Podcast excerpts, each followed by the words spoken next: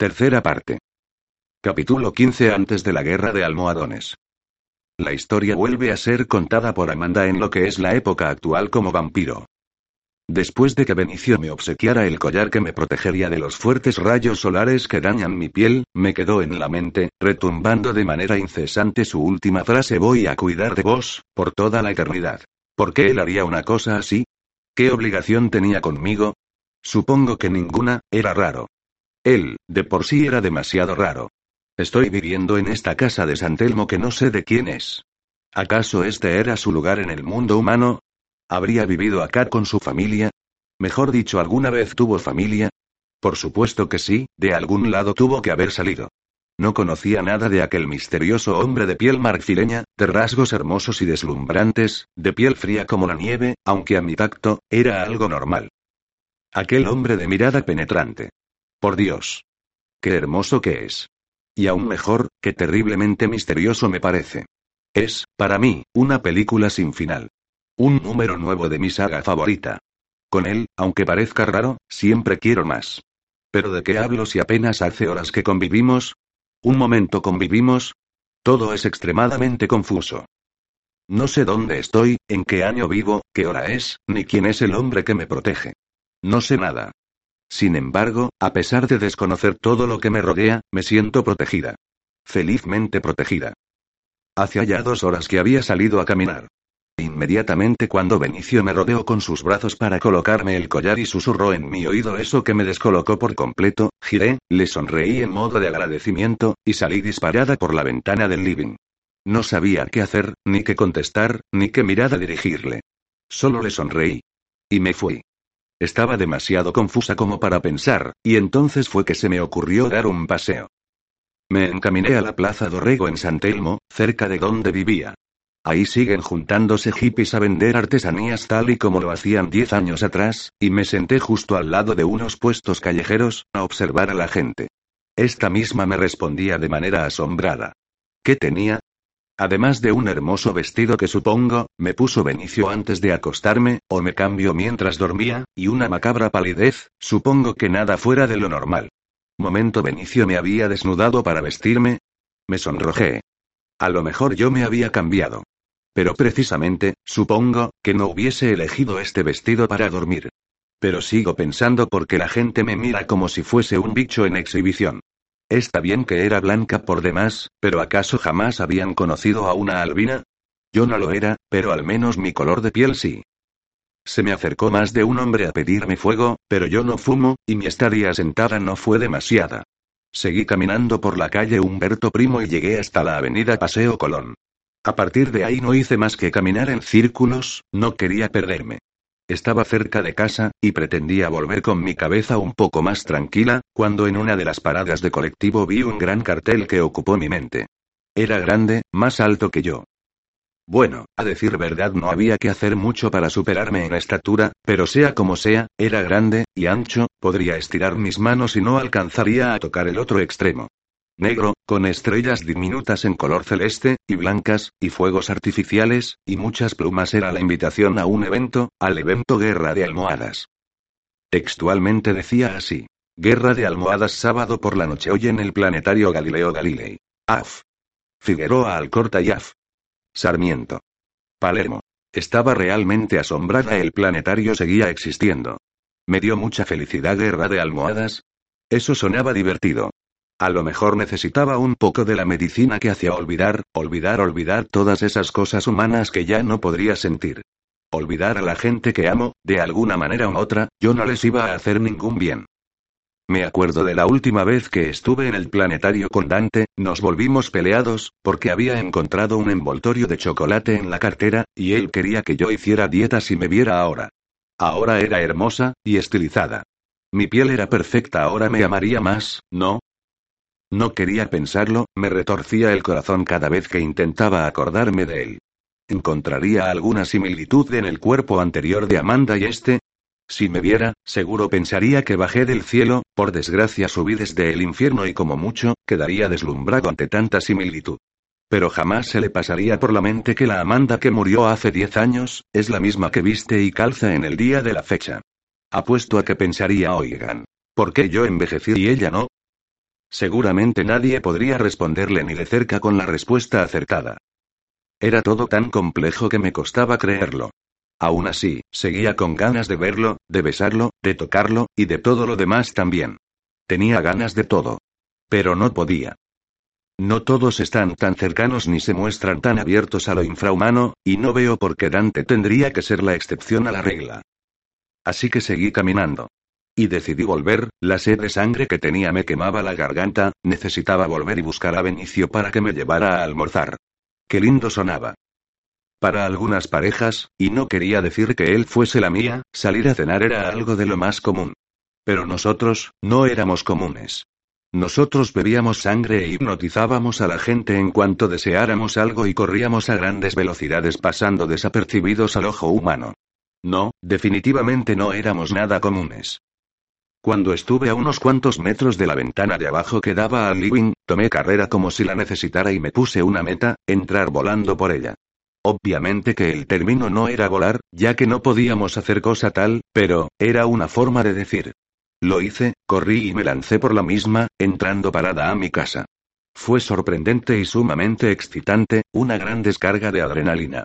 Además, entre otras cosas, divertido. Miré a mi lado, y estaba él sentado en el living, pendiente en un punto fijo en la habitación. Traté de estudiar su mente, de imaginarme qué estaría pensando, examinando su rostro. Pero otra vez nada.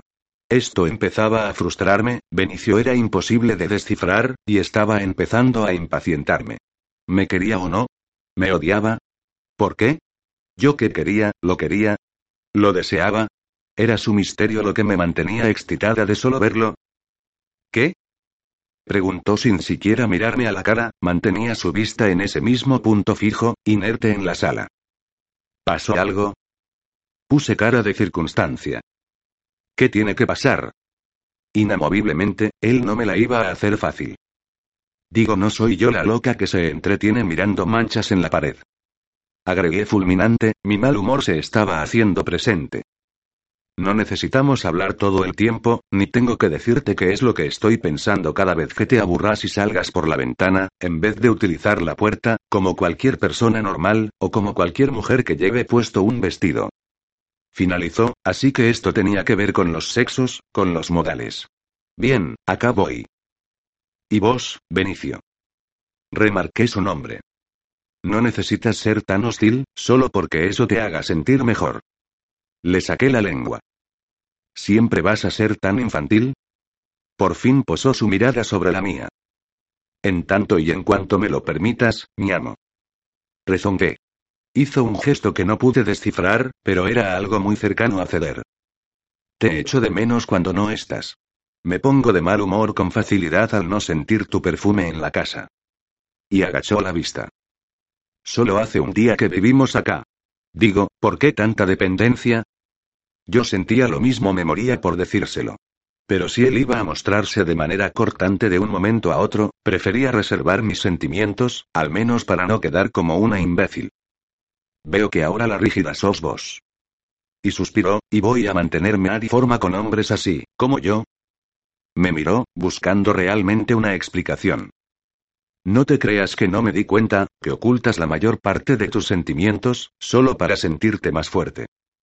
No es así. Simplemente que, se quebró y empalideció aún más. No es necesario que digas nada, si no estás cómodo. Lo entendí y le di su tiempo.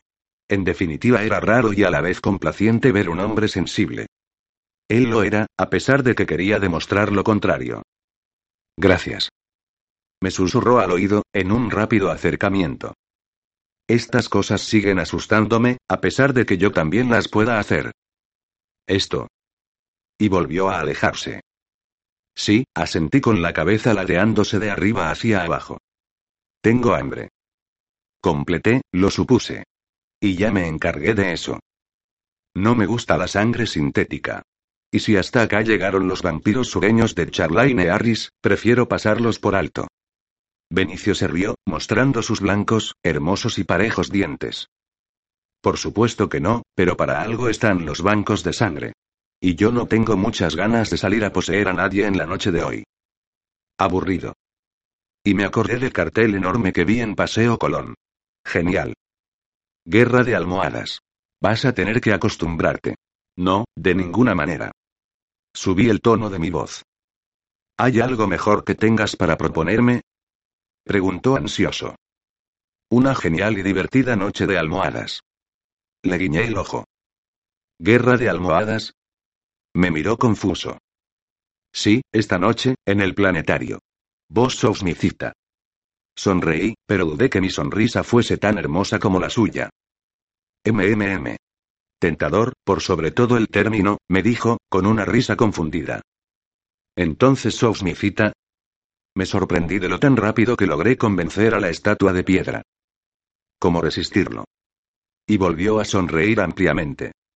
El día barra tarde transcurrió sin dificultad alguna. Me dediqué a dormir, tal y como él me lo recomendó para recuperar mis fuerzas. Estaba completamente agotada. Y me sumergí en un profundo sueño. De lo más raro, por cierto. El sueño transcurría en una época no tan lejana para llamarla antigua, pero no tan actual para calificarla como moderna. Era raro, yo era rara, distinta.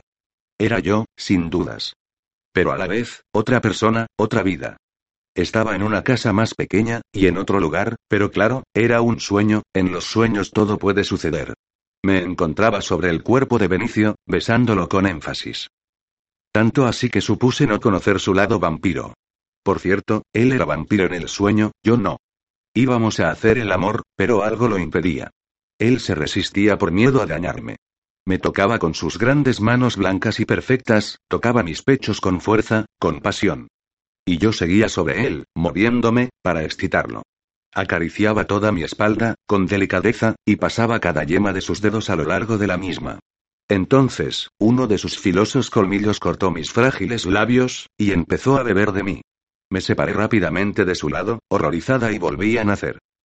Sí, tal como lo cuento. Volví a nacer. Con otros padres, en otra casa, en otro barrio. No recordaba nada de él, nada de lo vivido en mi anterior vida. Solo sé que crecí y me casé con Dante. Fui feliz, envejecí a su lado, y fallecimos abrazados en una caliente y reconfortante cama. Me desperté sobresaltada. Dormir no había sido una buena elección después de todo. Dormir no me había hecho nada bien. Al contrario, ese sueño traumó todo lo que restó de tarde. No podía contárselo a Benicio, creo que me daría mucho pudor hablarle de cómo tengo sueños eróticos con él. Sin lugar a dudas, estaba enloqueciendo. Ahora soñaba con él. No me bastaba con pensarlo y verlo todo el día, sino que además soñaba. Eso era una crueldad, no tenía necesidad. Y Dante, Dante otra vez. Como si fuese poco, otra vez me empiezo a torturar. Me propuse apartar los pensamientos y sentimientos de mi cabeza y lo que tenía como corazón, para evitar la depresión. Busqué a Benicio por toda la casa, para hacerle recordar que seguía en pie nuestra cita, para recordarle que se ponga lindo y me acompañe. ¿Podía ponerse más lindo, un hombre, que te hace doler de la belleza con solo mirarlo? Imposible. Aunque, siendo lo que soy, creo que en estos tiempos nada lo es. No lo encontré, se me hizo un nudo en el pecho a dónde había ido. ¿Qué cosas tenía para hacer fuera de la casa además de ir a alimentarse? Él me había dicho que no era su intención salir, y además, había sangre suficiente para beber. Basta. Me dije a mí misma, y fui nuevamente hasta mi habitación.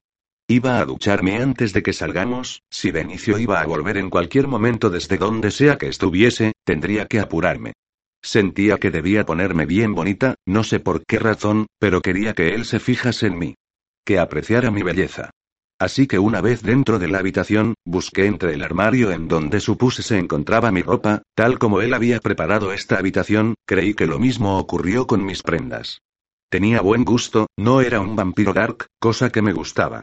Había una serie interminable de vestidos de todos los colores desde blancos, pasando por el color piel, salmones, celestes claros, hasta oscuros, cortos y largos, apretados y más sueltos, a cuadros. Me encantaban los vestidos a cuadros, que en la parte de arriba eran como una camisa. Qué lindo, cuánta ropa, y qué bonitas son. Una pila interminables de jeans, que al parecer eran tiros bajos y ajustados, y muchas, muchas camisetas en muchos modelos. Me sorprendía al llegar a la ropa interior. No es que juzgue al sexo masculino, pero jamás saben qué comprarle a una mujer cuando se trata de moda, y mucho menos cuando hablamos de ropa interior. En la cajonera inferior del armario, había una serie de lencería femenina, finísima, ¿qué digo finísima? Extraordinaria. Jamás observé tanto buen gusto en un mismo momento.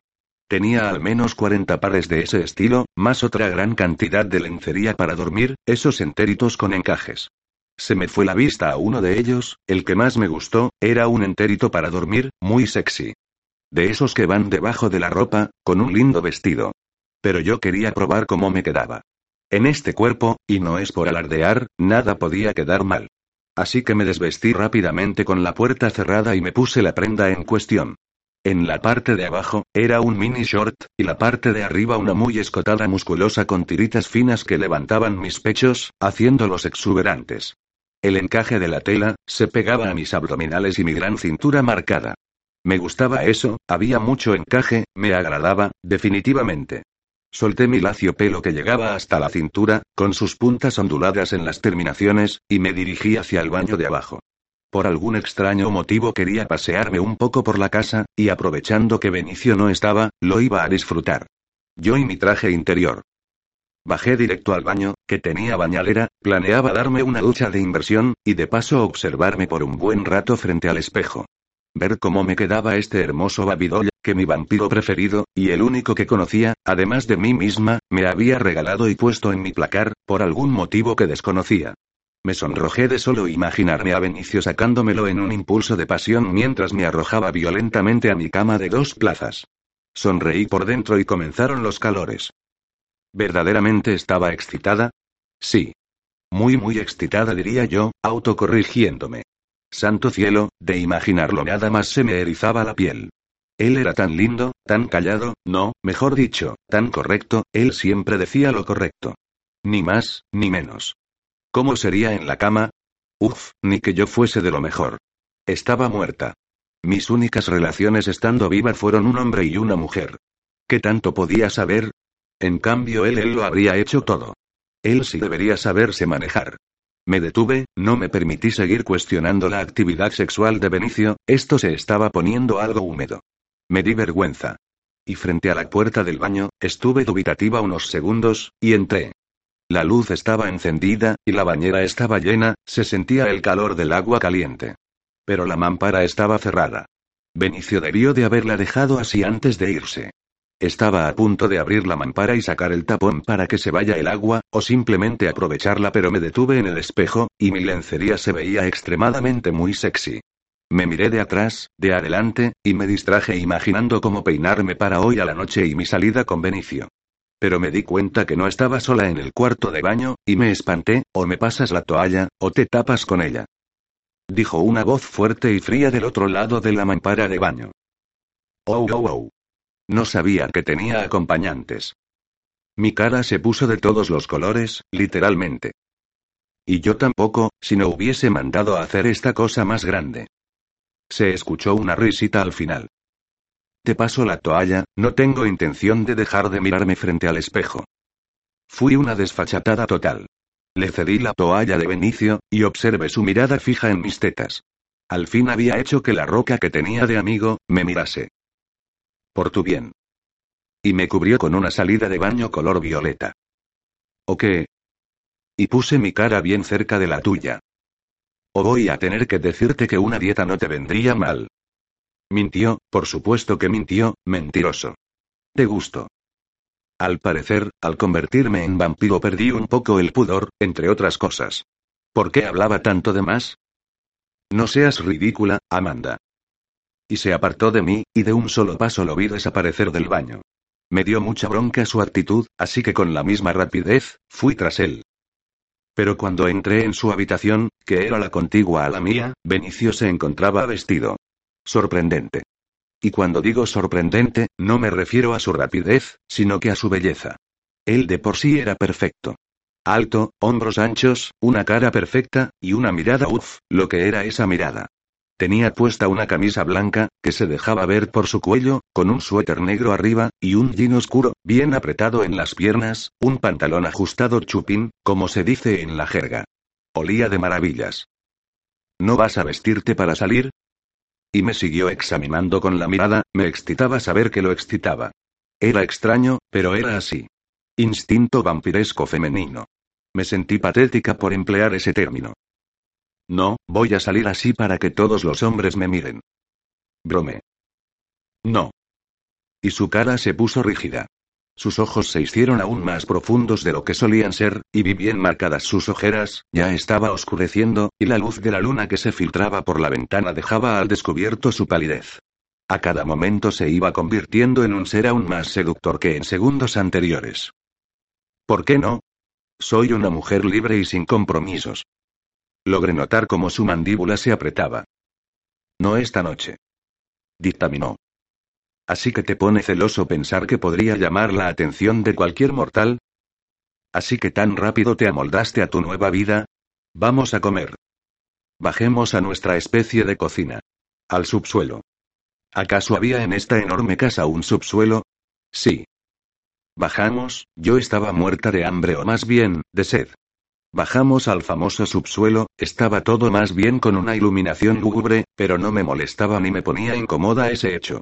Benicio sacó de un gran congelador cuatro bolsas de sangre factor negativo, por lo que pude ver de la etiqueta. Parece que no era un mito que esa sangre era la más especial en cuestiones de vampiros. Sobre una mesada, había un microondas. Supongo que te gusta a 37 grados, ¿o no? Me miró mientras con sus afilados colmillos tajaba la bolsita que contenía nuestro antídoto. Supongo, estaba en éxtasis. Y entonces, él volcó en una taza la sangre. Llevándola al microondas. Primero las damas. Y me cedió el primer sorbo. O más bien la taza entera, porque no paré hasta acabarla, haciendo ademanes con la mano para que vaya preparando la próxima. Más. Llegué a decir. Por supuesto. ¿Vos no? Le pregunté, perdida en la gula. Sí. Y bebió directo desde la bolsa. Creo que ya estoy bien. Estaba llena. Llenísima. Entonces te acompaño a tu habitación, así te cambias. Subimos hasta mi cuarto, y él esperó en la puerta, pero yo comencé a desvestirme, y pareció sonrojarse, al menos eso noté. No me importaba cambiarme delante de él, además tomé un vestido rojo que se encontraba a mano, y me lo puse. Una vez puesto, me saqué mi lencería enteriza, para ponerme simplemente el corpiño y la bombacha. Le habrá parecido algo antiestético porque se giró para darme mi espacio. No es necesario. Le comenté mientras me ponía la bombacha, obviamente él no veía ninguna de mis partes íntimas, el vestido ya estaba puesto. Veo que estás bastante desinhibida. Y se sonrojó, en mi vida humana, le rogaba a Dante para que se dé vuelta, pero ya no tengo esta sensación de complejo. Al pronunciar el nombre Dante, me di cuenta de cómo la cara de Benicio se puso seria. Pero no me hizo mucho ruido, así que, Imaginé que, de alguna forma, a él le dolía que siga teniendo recuerdos humanos, supongo que, porque creería que de un modo u otro me podría llegar a hacer sufrir. ¿Necesitas ayuda? Preguntó al darse cuenta que estaba teniendo complicaciones con el sostén que se me enredó de manera torpe entre los dedos. Me frustré al pensar que era la primera vampiresa torpe. Pero en cuanto me quise dar cuenta, él se encontraba atrás mío, bajando el cierre de mi vestido, para tomar el corpiño y abrocharlo. Veo que te gusta estar siempre detrás. Le comenté como quien no quiere la cosa, recordando el momento en el que me puso el collar. Pero ahora, a diferencia de aquel momento, del cual solo habían pasado unas horas, esta vez lo estaba disfrutando. Disfrutaba sentir su respiración cerca de mí. Al parecer, en pocas horas el instinto sexual se había despertado. Pero no era con cualquiera. Lo necesitaba a él. A lo mejor estaba fantaseando demasiado. Quizá solo sea eso. Era la clase de hombres que podría hacerme librar. Era callado, caballeroso en todo momento, serio, y si lo exploraba un poco más, podría llegar a pensar, que era rudo. Rudo sexualmente. Me lo imaginé sobre mí, besándome apasionado. Sin parar. Uf, estaba volviéndome loca. Sentía como sus dedos acariciaron mi espalda, y cuando quise parpadear, él estaba pidiéndome parado en la puerta de mi habitación, con gesto apurado y acalorado, que nos apuráramos para salir. Me puse unos zapatos de plataforma baja color negro, me miré en un espejito pequeño que tenía colgado a la pared, y tomé de su mano, para ir con él a donde me pidiera. Capítulo número 16. Paso en falso, saltando al vacío. Pensé que tendríamos que hacer algo humano. Pero supuse que si expresaba mi idea ante Benicio, se iba a reír, o bien, iba a poner mala cara. Así que decidí callarme la boca, algo que no era común en mí. No sé qué pensar, él no habla si yo no le hablo, y hasta de veces me encuentro, cuando lo miro, que él ya me estaba mirando desde antes. Es demasiado raro, nuestra relación es rara. ¿Qué tal si te juego una carrera? Le pregunté, voy a ganarte. Me contestó de una manera fría y calculadora, pero no dejó de ser amable. No lo creo. Le mostré mis dientes. Podríamos llegar en tres minutos a Palermo, dudó, me examinó rápidamente y agregó. Pero preferiría que seamos normales una noche. ¿Ya estás cansado de ser un simple vampiro? Mi voz se iba apagando. Quiero recordar lo que es ser una persona normal. Hizo una media sonrisa que me conmovió. Tomé de su brazo que tenía metido en el bolsillo del pantalón, y sentí cómo se enderezó tomando una postura rígida. Empezaba a entender que era un caparazón que se ponía muy a menudo, cuando lo tomaba desprevenido. ¿Pedimos un taxi? Sí. Y fue su anteúltima palabra, la anteúltima fue hasta el planetario, por favor y como frase final agrego cuánto es. Gracias. El viaje en taxi fue de lo más extraño. El tachero no paraba de echarnos miradas incrédulas. Yo era demasiado normal. Benicio era. ¿Tanto llamábamos la atención? Empujé con un pie, la pierna de mi vampiro protector, pero este ni se inmutó. Me miró fulminante y siguió callado. El taxista seguía mirándonos detrás. ¿Habrá sido por los separados que íbamos en la parte trasera del auto? Por ser que subimos juntos, íbamos bastante separados, y sin hablar. A mí me hubiese llamado bastante la atención. ¿Por qué Benicio se mostraba tan distante? Yo no soportaba más esto. ¿Iba a ser siempre así? Espero que no, porque es intolerable. Era de noche, yo estaba fascinada, a pesar del pequeño detalle de distancia que mantuve con él. Así que me dediqué la mayor parte del viaje en mirar el gran paisaje que me brindaba la capital. Estábamos llegando al planetario, tal y como lo recordaba. De noche toda la parte de arriba en la estructura del mismo, seguía exactamente igual que hace diez años atrás. De noche las luces brillaban, y esta, parecía una noche prometedora. Fue entonces cuando llegamos, y bajamos del taxi los dos, a diferencia del viaje, uno muy pegado al lado del otro. Hacía cuanto que Benicio no salía a dar un paseo, que implique algo más que beber la sangre de sus víctimas. No quería ni preguntarlo. Caminamos un poco más hacia el centro, y al parecer estaban tocando bandas. Era un ambiente jovial, y muchas parejas disfrutaban de la hermosa noche que estaba haciendo. Alrededor de un mini anfiteatro que se había armado con mucho detalle, sonaba una banda, al parecer indie, o al menos hace diez años atrás este estilo se llamaba así. Con guitarras sin distorsión, estaban interpretando Just Like Haven de The Cure, al parecer esta banda, una de mis preferidas, jamás iba a pasar de moda. Benicio parecía conocerla de principio a fin, ya que me susurró hablando una estrofa al oído mientras tomaba de mi mano bien fuerte. I opened up my eyes and found myself alone alone alone above a raging sea that stole the only girl I and drowned the inside of.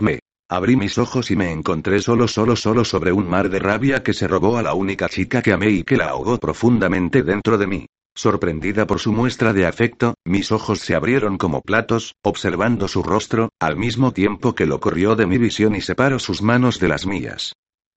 ¿Te trae recuerdos? Pude preguntar en un hilo de voz. Demasiados, en grandes cantidades. Contestó automáticamente, con voz sombría, que dejaba entrever un pasado de dolor, un dolor muy grande, algo que no le permitía sonreír con facilidad, y que inundaba de rabia, a la vez, su enorme y hermosa mirada. Es una de mis canciones favoritas. Fue lo único que se me ocurrió decirle en ese momento, y no mentí. De alguna manera a mí también me traía recuerdos, aunque no lograba ubicarlos en una línea en el tiempo. No tiene importancia. Y me miró finamente. ¿Qué tal si nos sentamos cerca del lago? Y nos apartamos entre la gente, al costado del pequeño lago, que quedaba enfrente del escenario en donde tocaba la banda, bastante lejos como para escucharla. Se sentó cruzando sus piernas, tenía una habilidad sobrehumana además está decirlo, para salpicar con buen gusto el lugar donde se situara. Y comencé a examinarlo mejor. Por supuesto que, no encontré palabras. Ninguna palabra para describir lo asombrada que estaba. Yo era una vampiresa, no podía dejar ganar su glamour y forma, se suponía que sus víctimas se encontrarían automáticamente, de alguna forma, atraídas por él. Por su belleza sobrenatural. Pero no yo, yo, de ninguna manera. Él me miraba, y esta vez, no trataba de ocultarlo, me miraba diferente, me miraba como quien mira una posesión, me miraba con fuerza, tanta que me hizo sonrojar, cosa que me era imposible. Dios mío, estoy muerta, no puedo ni siquiera sonrojarme, pero lo estoy sintiendo, pensé. Y aunque estábamos bastante alejados el uno del otro, sentía una densa nube de atracción en esa distancia que se proyectaba por nuestros cuerpos. La noche transcurrió sin más, a las doce habría fuegos artificiales, y luego se concentraría la gran lucha de almohadas. Qué divertido, salvo porque ninguno de los dos trajo almohadas. En fin. Nos acercamos al escenario, solo porque yo me levanté, ya que si era por Benicio, todavía hubiésemos estado, inclusive hasta que los fuegos artificiales y la guerra de almohadas hayan pasado, sentados a un lado. Tomé de su mano y estiré hacia mí, para que entendiera que quería ir hacia adelante. Se levantó haciendo una mueca torcida con su rostro, ladeó la cabeza de un lado hacia el otro, y comenzó a seguirme. Pero empecé a enojarme demasiado. Todas las chicas estaban mirándolo. ¿Acaso nadie había traído pareja, que tenían que mirar la mía? ¿Qué modales, eh? Estaba fastidiándome a pasos agigantados, hasta que mi garganta empezó a arder de las ganas de arrancarles el cuello que tenía, pero, tendría entonces, que vérmelas con la mayor parte de mujeres que se encontraban observando a mi hombre. Bueno, en sentido figurado, él no era nada mío. O al menos no tanto como yo quería. Yo quería. Traté de apartarme ese pensamiento, y seguí. Traté de no mirar, para que no se despierte en mí una furia asesina, pero de repente una chica se le abalanzó a Benicio antes que él pudiese reaccionar. Incluso antes que pueda hacerse a un lado, cosa que me parecía de lo más extraño teniendo en cuenta nuestros reflejos. Al final de cuentas Benicio era un pervertido al que todo le venía bien. Él seguía sin correr a un lado a esta chica, y hasta pareció confortarle el hecho que ella lo abrazara. Su único gesto fue de incredulidad, y esbozó una pequeña sonrisa, me miró con cara de confusión. Sin embargo, seguía ahí.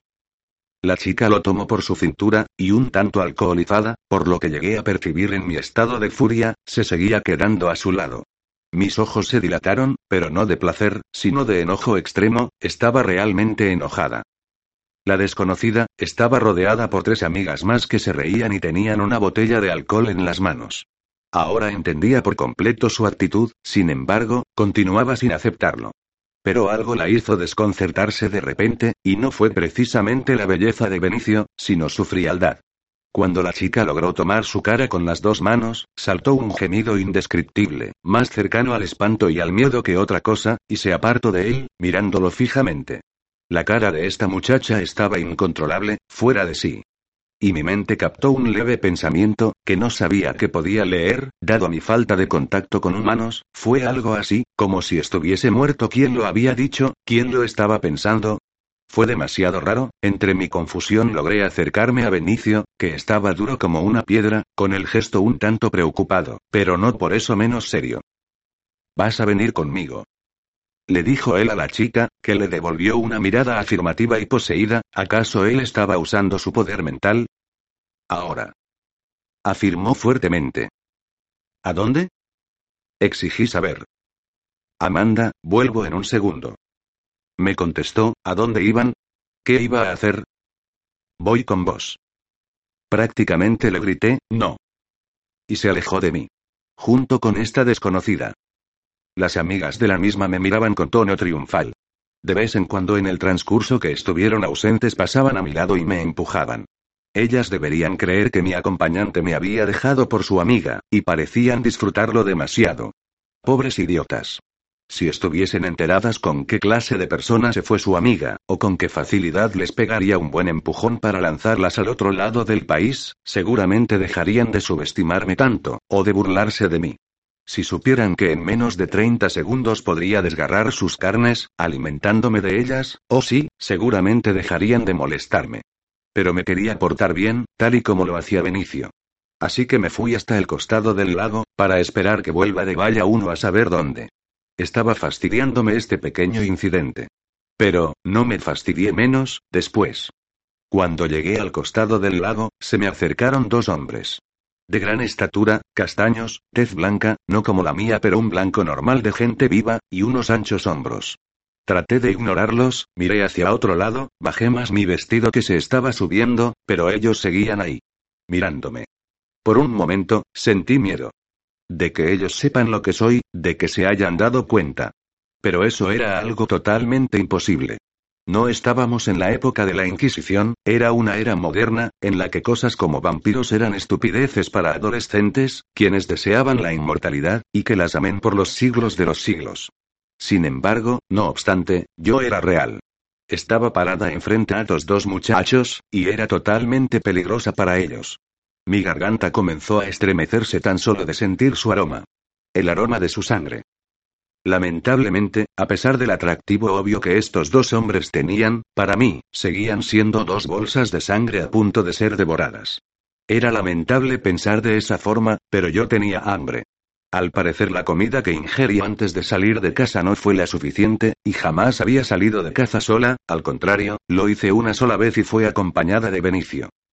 Miré a los ojos a uno de los hombres, y de inmediato reaccionó, vamos. Me dijo. Ya estaba cansándome que me den órdenes. Así que lo miré con incredulidad y me enervé.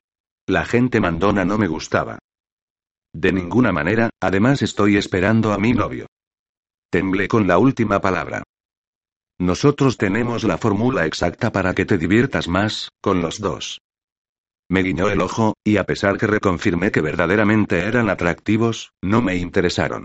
Generalmente nunca me interesaron los hombres que se creían mucho por estar en grupo.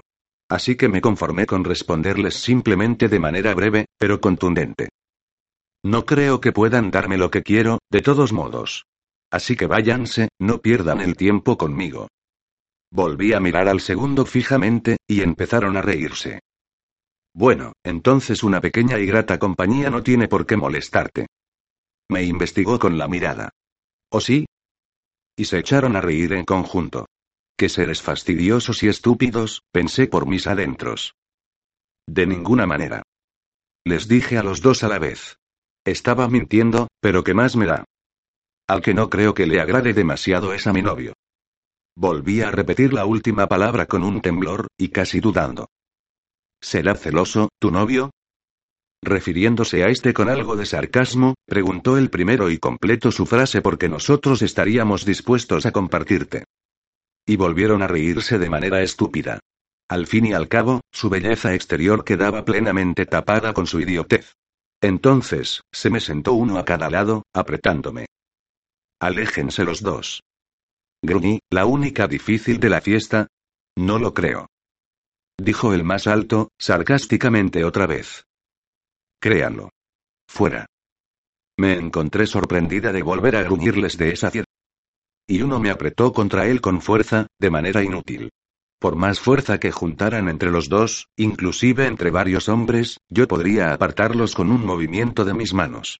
Y eso fue lo que hice, aunque, obviamente, de manera leve. Entonces, persistente, uno de ellos se acercó nuevamente. Estás muy fría.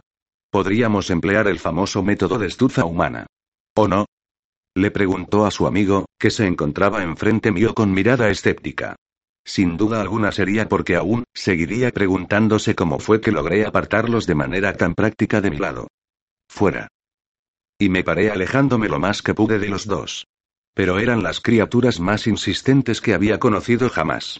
Por suerte, al menos para mí, aunque si lo pensaba mejor, para ellos de igual o mayor manera, ya que evitarían ser mutilados por una depredadora hambrienta, apareció Benicio, poniéndose delante de mí, mostrándose más enojado que nunca, aparto con las dos manos a uno de los hombres, y luego al que quedó atónito mirando. Váyanse ya mismo, ¿no escucharon a la chica? Sus cejas se fruncieron ante la furia, no recuerdo haber sentido nunca antes en mi vida un enojo tal. Parecía que iba a salirse de órbita, produciendo una catástrofe mundial. Pero no tuvo que decir más, porque en cuanto pronunció sus palabras, ejerció con mis dos pequeños no gratos compañeros, el control mental, que hacía posible solucionarnos algunos problemas de vez en cuando. ¿Así funciona todo al fin de cuentas? Quise saber, la situación me había puesto los nervios de puntas. Sí. No dijo más. Su rostro seguía inundado por la ira. ¿Y yo qué culpa tengo? Ser tener, no lograba completar las frases jamás, y escondía su mirada entre las sombras de la noche, la luna estaba haciendo un efecto por demás atractivo sobre su rostro pálido. ¿Puedo ayudarte a completar tu frase? Pregunté de manera burlancia. Ser tan sexy. Tener puesto un vestido tan corto. Feliz. Y se dio vuelta, para hacerse el distraído. Por supuesto que su confesión me había hecho soltar una risita estúpida que no controlé. Pero sentía mucha vergüenza ahora si lograba sentirla, así que cambié el tema, al tema central. ¿Quién era esa? Volví a acordarme de la chica que trató de seducir a mí a mi amigo. Nadie importante. Toda la vida iba a responderme de manera tajante, o simple. Mis preguntas respecto a él jamás tienen respuestas. ¿Quién era esa? No pensaba dar el brazo a torcer. No vas a parar hasta que, y le puse una cara con una obvia respuesta, por lo que completó con el ceño fruncido, la verdad es que no tengo ni idea, solo percibí sus pensamientos, una loca fanática del sanatismo, la sangre, los zombies y obviamente los vampiros. Me tocó y automáticamente pensó que era uno, por mi apariencia y mi temperatura corporal. ¿Es eso posible? No creo que hubiésemos corrido ningún riesgo, finalicé, prefiero evitar problemas. Y no, no creo que hubiésemos corrido ningún riesgo, pero es la costumbre. Y fue su última palabra. Entre miradas, sutiles, y otras no tanto, seguí pensando en algo obvio, yo era, según él, sexy. No voy a mentir, pero la atracción física que siento por Benicio, es hoy por hoy, muy fuerte. Una atracción demasiado fuerte como para controlarla. Pero debía de hacerlo, porque, además de la misteriosa atracción sexual que sentía por él, Benicio me estaba agradando, a cada segundo que pasaba un poco más. Era raro de creer puesto a que era un ser totalmente fastidioso en algunas ocasiones. Bueno, en sí no era fastidioso, ya que para lo serio y formal que era, la palabra fastidiosa quedaba grande. Entonces, en su defecto, fastidiosa era como me ponía yo cuando estaba cerca de suyo. Pero no porque me cayera mal, sino, porque me llamaba tanto la atención, que terminaba por fastidiarme, ya que, no tenía ni un poco de ganas de enamorarme. No en esta vida, de ninguna manera. Pero entre idas y vueltas de mis pensamientos, detrás de nosotros los fuegos artificiales iniciaron su vuelo hacia lo alto. Nos acercamos hasta el mini anfiteatro, los rostros de la gente resplandecían entre las luces y Benicio solo me miraba a mí, y yo, estaba completamente enamorada de todo lo que me rodeaba, la gente feliz, disfrutando sus momentos de ocio, muchas parejas enamoradas pero yo sola.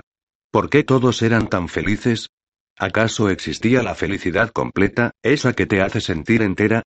Soy eterna, y me considero solo un punto en esta existencia. Mi mirada empezó a entristecerse, lo sentí cuando él me miraba a los ojos.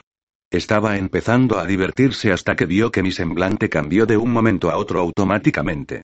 Pero no pude evitar disfrazar la angustia que sentía muy dentro mío, no había manera de apagar mi computadora mental, ni de resetearme y que todo empiece de nuevo, mucho menos de apagar ese dolor, no, no había manera de hacerlo, ojalá tuviese un interruptor que me permitiese simplemente apagarme. Uno que me haga poner en pausa cuando me empiezo a sentir así, pero cosa tal no existe, jamás va a existir. Al parecer tanto en la vida como en la muerte uno tiene que aprender a pasarla también mal. ¿Acaso eso es justo?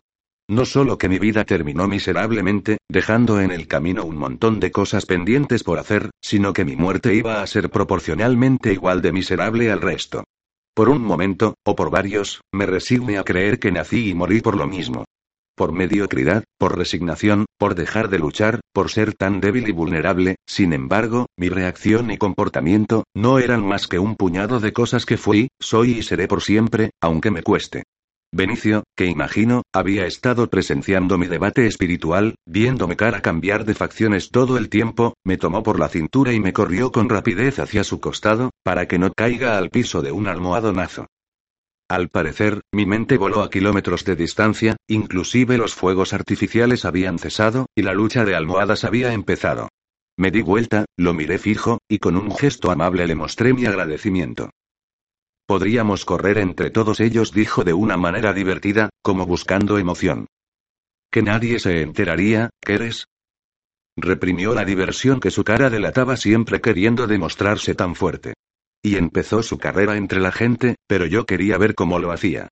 Era magnífico, solo se veía una mancha borrosa, que por supuesto, los humanos no verían bajo ningún punto de vista, sus sentidos no eran tan potentes. No supe cómo, ni por qué, ni ninguna respuesta entendible a lo que pasó, pero una ola de calor se encaminaba a donde yo estaba. Mi cuerpo era tan frío, que hacía ya bastante que no experimentaba una sensación de calor. Pues ahora sí la estaba experimentando. Me quedé inmóvil, y vi como una chica me tomó desprevenida y cayó sobre mí. Quedamos las dos sentadas en el piso, ella arriba mío. La miré y le sonreí. Pero un bulto en su panza me hizo enderezar. Por Dios. Estás embarazada. ¿No te hiciste daño? La miré fijo a la cara, y me puse de cuclillas, acoplando mis ágiles piernas. Al parecer todavía conservaba algo de humanidad, me relajé con ese solo pensamiento. Estoy bien, me dijo animada, mientras reía. Simplemente me resbalé, en el pasto, Solté una risa bastante burlona e incrédula, pero no había sido mi intención. No me contestó, porque una multitud de gente se caía una encima de la otra y en la masa de personas solo escuché una voz, una voz que podría haber reconocido estando dormida, despierta, a distancia, cerca o muerta. Era la voz de lo último que vi antes de pasar al otro mundo. Era la voz que me daba apoyo y me retaba, la voz que pasó conmigo los últimos casi seis años de vida. Era él, era Dante. Mis piernas me fallaron, y seguí mirando al piso. El calor, todo lo que sentía en este pútrido cuerpo, era producto de su presencia. Mi cabeza se convirtió en una maraña de pensamientos e imágenes confusas, que provocaron una sed abrasadora, y sentí como mis sentidos se pusieron al límite. No necesitó más para enloquecerme, y presté más atención mientras miraba hacia el suelo. Perdón. Seguía riéndose torpemente, como siempre lo había hecho. Me sentía tan humana mientras hablaba, a pesar de todo el resto. Él me hizo volver a casa, me hizo volver hacia atrás. Recordar lo que no quería, volver a amar algo que no podía amar. ¿Perdón? Volvió a preguntar. No te vimos. ¿Estás bien? Y se agachó un poco para verme. Yo no podía escapar. Tenía que mirarlo. Como mucho, recordaría a su exnovia fallecida en su propia cama ahora era solo una sombra de lo que fui, una sombra, por cierto, mejorada y estilizada, pero el parecido casi idéntico de las facciones estaban. Estaban ahí, para torturarlo y torturarme. Porque si yo tuviese otro rostro, solo se disculparía por la torpeza y se iría, eso me dañaría, sí, pero podría superarlo. Es mi dolor, mi dolor es mío y lo soporto yo. Pero en cambio, si me reconocía, iba a sufrir, y por tanto, yo también. Nunca nada iba a estar predestinado a terminar bien. Levanté la mirada, fulminantemente, a lo mejor si me mostraba enojada, y deformaba mi cara con una torcedura de labios, le sería una mujer totalmente repugnante y se marcharía. Debería demostrarle mi lado salvaje y malvado, el que todo vampiro tiene, cortar mi humanidad de raíz e irme corriendo lo más rápido que pudiese, a ningún lugar. Pero ni así pude lograr mi objetivo. Dante se puso de todos los colores, y sus ojos mostraban total confusión, parecía estar en una película de muertos vivientes, horrorizado por encontrar la réplica, casi exacta, de la mujer que alguna vez amó. Su cara mostró signos de horror de todos los grados conocidos. Y empecé a temblar. Perdón. Le dije, sin saber por qué, aunque supongo que fue la culpa. No digo, sí. No. Perdona nosotros. Nosotros. Diez años le fueron suficientes para volver a emplear el término nosotros, él sin ninguna duda, estaba desconcertado, y su voz tembló a cada sílaba. Pero el nosotros, me molestó demasiado. Aunque, ¿qué esperaba? ¿Que sea un infeliz toda su vida, recordándome? Por supuesto que no, sin embargo, sentía una punzada en el estómago que me paralizó. Esquivé su mirada y contesté de manera frívola. Está todo bien. Sin cuidado. Es que en serio. Sus palabras carecían de profundidad, y la mujer que se encontraba a su lado, con una panza mediana por el embarazo, me miraba confundida, y observaba a Dante actuar de manera tan extraña. Me llamo Dante. Dijo, y lo miré fijamente, evitando que mis sentimientos lleven algún tipo de reacción a mi rostro, cuando escuché su nombre se me revolvió el estómago. Pero recibí señales de su mente, que estaba siendo leída por la mía de manera inconsciente, eran frases sueltas que solo decían no puede ser, Dante, ella está muerta, es un error, un horrible error o simplemente no, imposible, no, no y mil veces no. Él estaba confundido, demasiado confundido, pero jamás pensaría que reviví. El mundo no estaba preparado para pensar así, lindo nombre. Soné tan estúpida. ¿Cómo te llamas? Su mente seguía, ella no es Amanda, no lo es, no lo es. No puede ser. ¿Por qué es tan parecida? ¿Por qué tuve que cruzármela? Me llamo, no pude terminar la frase, sentí una fuerte mano helada en mis hombros. Benicio había llegado. Vamos, me gritó, manteniendo la calma, con su cara de póker. No. Me salió de adentro. Pero no pude evitarlo, mis palabras salían, sin ser controladas. Vámonos ya mismo. Esto no puede ser. Vamos. Su última palabra fue un rugido, y una orden. ¿Cómo te llamas? Por favor, por favor, ¿qué? Pensé, me llamo, me interrumpieron. Te dije que vamos. No seas tan idiota. Benicio solo me exigía. ¿Qué pasaba? Si anteriormente había mencionado que jamás lo había visto tan furioso con la secuencia de los dos hombres, perdonen, me había equivocado. Ahora sí estaba descolocado, y hasta llegué a temer por mi existencia. Ella no va a ir a ningún lado si no quiere, ¿qué problema hay? Exigió saber Dante. ¿Cómo te llamas? Volvió a preguntar. Ella ya mismo se va de acá. Conmigo. Miró a Dante de una manera que me molestó. Me puse furiosa, pero recordé que no servía de nada, en definitiva era por mi bien, a nadie beneficiaría más que a mí, alejarme cuanto antes. ¿Cómo te llamas? Estaba rozándolo desesperado. No puedo, perdón. Miré con tristeza su rostro por última vez, y cuando traté de levantarme, Dante ya estaba parado, se adelantó hacia mí sin importarle ni quién yo supuse que era su mujer, ni preocupándose por mi acompañante, me tomó de la muñeca, apretándola y exigió saber mi nombre nuevamente. Pero Benicio ya se había descontrolado, lo único que hacía era soltar gruñidos que hacían asustar hasta el mismísimo Lucifer. Nos vamos ya, Amanda. Había cometido un error, un gravísimo error, el mismo que queríamos evitar.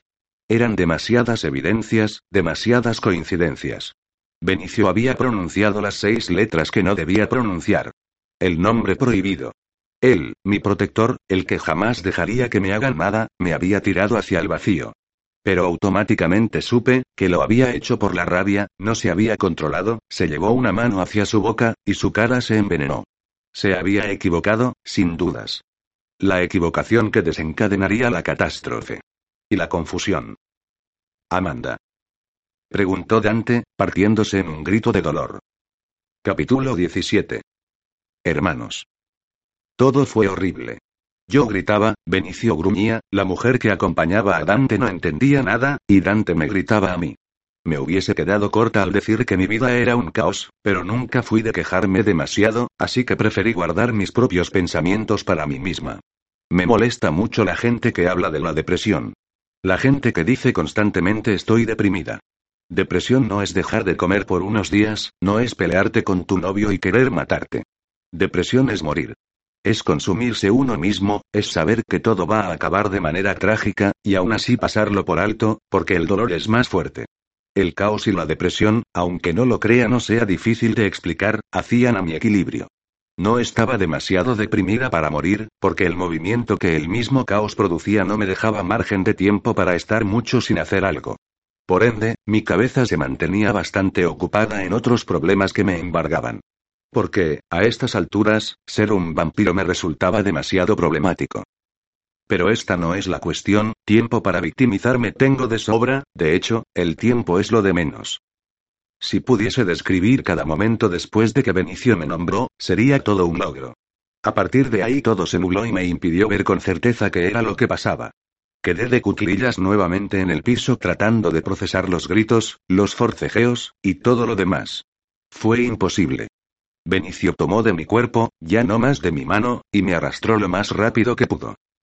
Pero recobré el control de mí misma y me paré en seco para impedir que haga de mi persona lo que se le antojara. No estaba dispuesta a servirme en bandeja para que él haga y deshaga. ¿Por qué estás haciendo esto? Traté de mantener la calma el mayor tiempo posible, pero me di cuenta, que el momento que estuve callada, había sido para no llorar, y ahora, que había abierto la boca, desaté en lágrimas. Él es mío, y está ahí. El destino es el destino. Cuando abrí los ojos y miré alrededor, todo parecía calmo. El día estaba justo como a mí me gustaba, gris, con un viento fino y frío que tejía mi piel, pero claro ya no lo sentía como antes. Me recosté sobre mi hombro y miré por la ventana, haciendo enrollar un mechón de pelo en mi dedo índice. Moví una y otra vez mis pies dentro del acolchado suave y fresco mientras mis ojos recién despiertos observaban la lluvia caer y golpear de forma uniforme la ventana. Lo de la noche anterior había sido una locura, casi no lograba recordar cómo fue que terminó. Tampoco recuerdo cómo es que estaba dentro de mi cama, cómo había llegado ahí, y cómo. Sí, Benicio. Lo había vuelto a hacer. Estaba con mi pijama, un corto solero de seda color salmón, de encajes negros. ¿Es que acaso pensaba que yo era algo así como su hermana menor, para tener derecho a traerme a casa y dormir a ponerme el pijama? No puede enojarme esta idea, pero me dan ganas de castigarlo. No tengo ganas de ser su hermana, y no sé por qué, no quiero que ni piense en esa posibilidad. Quizá mi amigo vampiro protector haya perdido alguna hermana alguna vez y por eso esté tan obsesionado conmigo. Tal vez sea instinto paternal, pero no yo sentí más de una vez sus manos sobre mi cintura, eso no era instinto paternal. Cada vez que sus manos rozan mi cuerpo, siento un fuego saliendo desde el interior de mi piel helada y marfil, como si la estuvieran tajando de adentro hacia afuera. Definitivamente no era instinto paternal, y no sé por qué, pero el solo hecho de estar segura de eso me hacía sonreír. No por mucho tiempo, claro está. Después de toda la locura en la que me sumergí este último tiempo, lo de ayer había sido el punto culmine, y el hecho de estar siempre con una larga lista de preguntas que tengo para con Benicio, y que éste me ignore todo el tiempo, responda con evasivas, lograba desesperarme un poco más. Sentada ya en la cama, mirando por la ventana como una loca esquizofrénica no me estaba aburriendo para nada, y continué. No por mucho tiempo. Había un aroma, algo familiar que sentía, supuse, desde la sala de estar en la planta baja de la casa. Y resalto que familiar no significa en este momento algo agradable. Sino que todo lo contrario, era algo conocido, algo que me hacía irritar, algo usual. De un momento a otro me agazapé contra la puerta de la habitación y pensé un largo tiempo que esto del vampirismo me estaba poniendo, además de esquizofrénica, paranoica. No podía escuchar ruido alguno, y me pregunté si Benicio estaba en la casa, entonces me decidí a bajar, a su encuentro. La lluvia se había puesto algo intensa, así que de una zancada estaba nuevamente junto a la ventana, cerrándola. Caminé hacia atrás, y bajé. Claramente lo que había percibido anteriormente, pudo confirmarse. De un rugido me fui al humor al primero que vi de mis dos visitantes varones. No podía creer que me haya arriesgado a quedar en evidencia en mi propia casa, pero ¿qué hacían acá? ¿Eran invasores?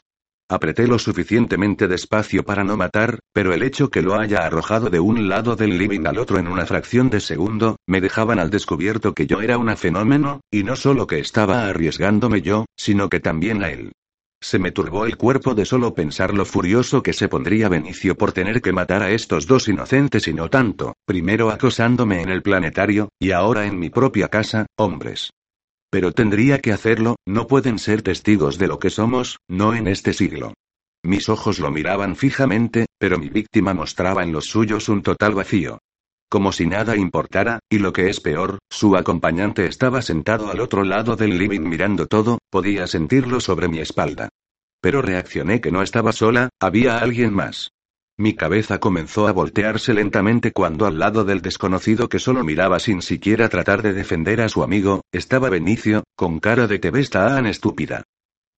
Arrugó su frente, hizo una media sonrisa un poco forzada por la situación, y entonces sentí como el cuello de mi rehén se estaba poniendo totalmente frío, y pensé por dentro de manera desesperada si no era que ya lo había matado de asfixia y no me había enterado antes.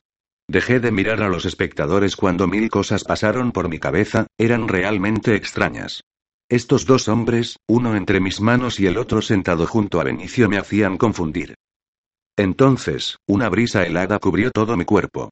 Quien yo creí que era mi víctima, realizó un giro inesperado y rápido con mi cuerpo hasta dejarme a sus espaldas, mientras me tomaba casi por las manos y me acercaba contra su pecho, volviéndome a girar. Sentí su respiro de aliento dulce bien cerca de mi oído, y todo quedó calmo. Yo seguía apretada contra él e imaginé el cuerpo de Benicio contraerse de furia, mientras miraba sentado desde el sofá, estirando cada dedo largo de su mano contra los bordes del apoyabrazos en el sillón. Sentí un fuerte zumbido dentro de mi cabeza, y tenía ganas de retorcerme en el piso, inmóvil, pero él me seguía sosteniendo apretando de mis muñecas. Todo me sorprendía, hasta que de un momento a otro, el hombre me traspasó recorriendo toda la habitación en medio segundo y me aplastó contra la pared. El zumbido había pasado. Lo vi alejándose de mí, cuando de su boca lo único que se escuchó pronunciar fue la palabra sexy. Me incorporé, fulminándolo con la mirada y le pregunté, ¿quién sos? Me sentí tarada, por primera vez en mucho tiempo, me sentí realmente tarada. El amor de tu vida. Y me guiñó el ojo. Qué estúpido, estúpido, estúpido, estúpido, pensé, ya basta. Interrumpió Benicio, poniéndose a mi lado. Me tomó suavemente el brazo, haciendo una leve caricia con su mano, y me preguntó bien cerca, ¿estás bien? SSSS, sí. Mentí. Estaba abrumada, me dolía demasiado la cabeza a causa de ese zumbido, el cual no sabía qué había sido. ¿Quiénes son? Pero el hombre que había estado callado como una estatua, se acercó a mi lado en apenas un parpadeo, y mi mano, la que había estado agarrada de Benicio, ahora estaba en la suya, mientras él la besaba. Ayer por la noche fue todo demasiado informal, en mi época a las mujeres se las besaba en la mano. Pero claro. Pasaron siglos de eso. Y se rió de manera perversa, pude imaginarlo retorciéndose el bigote, disfrutando el momento. Por cierto, soy Benjamín. Supongo que ya conoces a Andrés, mi hermano, y señaló a mi víctima, o victimario, ya no sabía qué pensar, lo había tenido inmóvil entre mis manos, y luego todo fue tan rápido, que terminé presa de su fuerza. Hola. Dijo Andrés. Su cara no mostraba ni un 1% de la alegría y aceptación de la noche anterior, cuando nos encontramos como dos desconocidos en el planetario. Ahora se mostraba hostil. Miraba con recelo, haciéndome sentir culpable de algo que yo desconocía totalmente. Falso, hace dos segundos me había dicho que yo era sexy, y que él es el amor de mi vida. Hombres, ¿quién los entiende? ¿Qué es esto? Le pregunté a Benicio, desconcertada. Pensé que no los conocías, ayer yo, eran humanos. Sentí su aroma, su sangre. Imaginar que él los había convertido, en castigo a que solamente me hayan acosado un poco el día anterior fue demasiado, pero esa idea duró la nada misma en mi cabeza, Benjamín, el primero y a mi entender el más viejo, no por apariencia, sino por experiencia siendo vampiro, si está bien decirlo así, había hablado de siglos. Descarté la idea de la venganza. Bien. Entonces, bueno, mi querida Amanda, lindo nombre, por cierto. Y enarcó una ceja hasta mirar a Benicio. Podrás entender, en cuanto estés al tanto, que vampiros de nuestra edad pueden realizar cualquier truco sobre otros vampiros un tanto inexpertos, como es tu caso, ¿no? Volvió a sonreírle a mi amigo, guiñándole un ojo. Benicio. Alcé la voz para que me escuchara bien claramente. ¿A qué se debe la visita de? No supe cómo caratularlos. Grandes amigos, quizás los mejores que él haya tenido en su existencia. Nos debe mucho, tal vez hasta su felicidad. El vampiro más viejo remarcó la palabra felicidad, como si se tratara de algo entre líneas que yo tendría que haber entendido, o que pondría en alerta a mi compañero. Ya estaba un poco cansada de sumarle más misterio a todo, me fui de ese pensamiento si pretendía conservar la calma unos instantes más. Ajá, dije y miré dudosa de Benicio, él sabía que en cualquier momento iba a empezar nuevamente con las preguntas, así que me devolvió la mirada con un levantamiento de hombros y una dulce sonrisa forzada. Andrés. Y tomó una pausa para seguir. Viene a quedarse con nosotros un tiempo, espero que no te moleste. Es solo por un rato. Nos dijo Benicio, mirándonos, y remarcando las palabras quedarse con nosotros, no te moleste y solo por un rato, asuntos laborales no lo entenderías, y fue como una sentencia de parte de Benjamín, donde me comunicaba que por asuntos de trabajo tendríamos que alojar a un vampiro que no conocía, al menos yo, y convivir con él, quien además, me parecía entre otros tantos adjetivos que podría utilizar en su contra, un hombre de mirada histérica y depravada. Y vaya una a saber que otras cosas más. Pero eran prejuicios míos, lo único que hice es repasar con la mirada a nuestro nuevo huésped, quien me la devolvió apartándola y haciéndose el importante, hasta llegar a Benicio, que no dijo nada. Así que bueno. Repitió nuestro visitante, el más grande. Es hora de irse, volverán a saber de mí. Fue un gusto. Con una mirada penetrante y algo tajante, desapareció. Asuntos laborales, Le indagué a Benicio, horas más tardes en el sótano, mientras bebíamos algo de sangre. Sí. Y siguió tomando, como si nada. ¿Sí? Me fastidió su respuesta, como todas, pero la transformé en pregunta. Sí. Respondió sin decir más. ¿Es lo único que pensas decir? Sí. Y tomó otra bolsa de su depósito. Bien, entonces me voy. Quería saber hasta qué punto íbamos a seguir con el ida y vuelta. Porque se estaba tornando insoportable. Por supuesto que no iba a irme, no podía. De cierto modo, aunque deseaba alejarme y hacer todo por mi cuenta, algo me ataba a él, una especie de imán. Jamás encontraba respuestas de su parte, sentía una punzada fuerte en el estómago de solo pensar en separarme. Lo necesitaba, como el enfermo necesita su remedio. Pero necesitaba otras cosas, además de lo sentimental. Necesitaba respuestas. No. Contestó. En cierto modo, me gustaba que aplique la fuerza conmigo, y de solo pensar que me estaba obligando, o prohibiéndome algo, mis ojos se dilataban, se daban vueltas. No era sadomasoquista, simplemente era la sensación de placer que me producía el sentirme protegida de esta manera, como si yo fuese algo realmente valioso.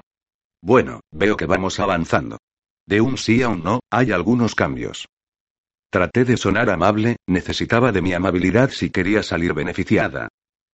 No, eso no es avanzar. En cierto modo sabes exactamente lo mismo que antes. Lo que sea que te diga, va a dar igual. Lo escuché algo sombrío. Me dio la espalda, y apoyó sus brazos contra el freser que tiene nuestras bebidas.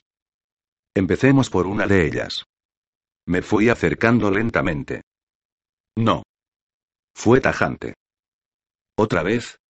Por favor, y lo invité a darse la vuelta, para que sus ojos se juntaran con los míos. Por un momento parecía ceder, daba la impresión que lo estaba tentando a algo, pero que era demasiado prohibido como para que dé el brazo a torcer. No sé de qué quieres hablar, me facilitaría demasiado las cosas si me lo dijeras. Me explicó, y su mirada volvió a ser vacía. Primero, ¿quién es Andrés y Benjamín? Los conocías y no me dijiste nada. Momento, dejaste que me maltratara. Sí. En la sala dejaste que me agarrara por la fuerza, lo dejaste. Caí en la cuenta, él lo había permitido. SHHH, me interrumpió tapándome la boca con su dedo índice, miró donde lo había apoyado, se sonrojó y lo apartó, continuando con la charla. De a una pregunta por vez.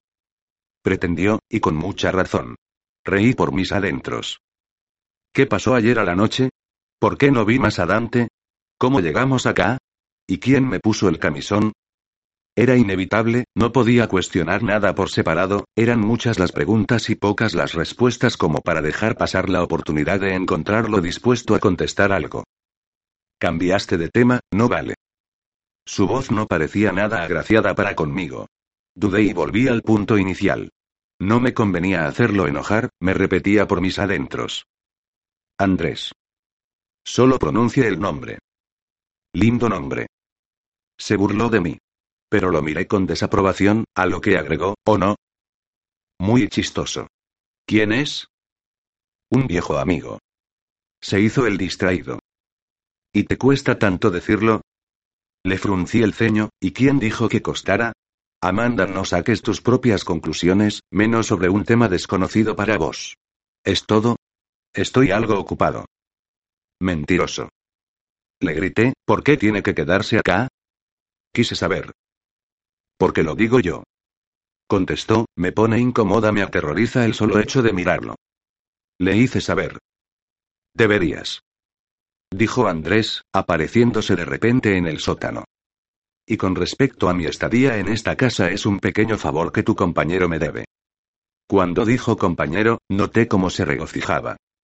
Por otra parte, continuó. No vamos a dormir juntos vos y yo, como para que te sientas incómoda. Y largó una risita, que quedó atrapada cuando Benicio lo miró de forma asesina. Aunque sé que quisieras. Finalizó, yo. Por favor. La gente pedante no es mi estilo ni por cerca desearía tenerte, ni a cientos de kilómetros de mí. Me enfurecía cada vez más mientras se lo decía. Y vi cómo se acercaba a la ventana más pequeña tapada con maderas y una gran cortina color azul marino. Fue un instante, Andrés corrió la tela, cuando sentí que el cuerpo se me incendiaba, y Benicio se abalanzó hacia mí, protegiéndome del sol. Caímos juntos al suelo, y entré en un estado de inconsciencia, mientras Benicio preguntaba por mi collar. Se habrá desprendido mientras dormía. Dije en forma de susurros con las pocas fuerzas que tenía. ¿Cómo fue que en mi habitación, cuando desperté, no pasó nada? Las ventanas están protegidas, y el sol no daba de lleno, dijo desesperado, y dirigiéndose a Andrés añadió rápidamente las cortinas cerradas. Ya. Entendía muy poco lo que pasaba en torno a lo que había ocurrido, solo sé que en unos segundos, estaba recostada en la pieza. Sumergida en lo más profundo, sentí las manos de Benicio alrededor de mi cuello, como caricias, poniéndome el collar que me protegía del sol. Casi como magia, caía la nada. La conexión con una realidad que deseaba, solo la podía encontrar en mis sueños. Capítulo 18. Human Memory es recuerdos humanos. Nada podía hacer para salvar mi vida, se había dictado la sentencia de muerte, y estaba inconsciente paralizada al costado de la gran habitación.